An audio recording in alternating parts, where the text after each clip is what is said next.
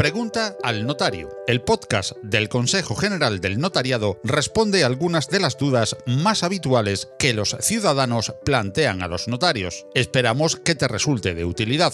La pregunta de la semana es... Cuando firmé la hipoteca tuve que poner a mis padres como avalistas. Ahora tengo la solvencia suficiente para ser la única garante, pero desde el banco me hacen dudar diciendo que, si se va a pagar, da igual que ellos sigan como fiadores. ¿Les debo sacar o mantener? En primer lugar, hay que explicar que esta no es una decisión que dependa de usted, sino de la entidad financiera que tiene que consentir. El aval de terceros se exige en los casos en los que la entidad considera que el prestatario o prestatarios por sí mismos no son suficientes garantes de la operación. Teniendo en cuenta lo anterior, para solicitar la liberación del fiador seguramente le pedirán acreditar que usted solo, prestatario, es garantía suficiente para el pago, aportando la documentación fiscal y laboral empresarial correspondiente. Eliminar a la balista del préstamo no conlleva gravamen fiscal, no tributa por transmisiones patrimoniales onerosas y actos jurídicos documentados, si puede implicar el pago de alguna comisión por novación o modificación de condiciones, si estuviera establecida en la escritura de constitución del préstamo hipotecario. Y recuerda, es importante acudir al notario que libremente elijas y facilitarle toda la información. El notario te asesorará imparcial y gratuitamente. Además, los notarios están repartidos por todo el territorio nacional. Te será fácil encontrar uno cerca de tu domicilio o lugar de trabajo. Tienes un buscador a tu disposición en la web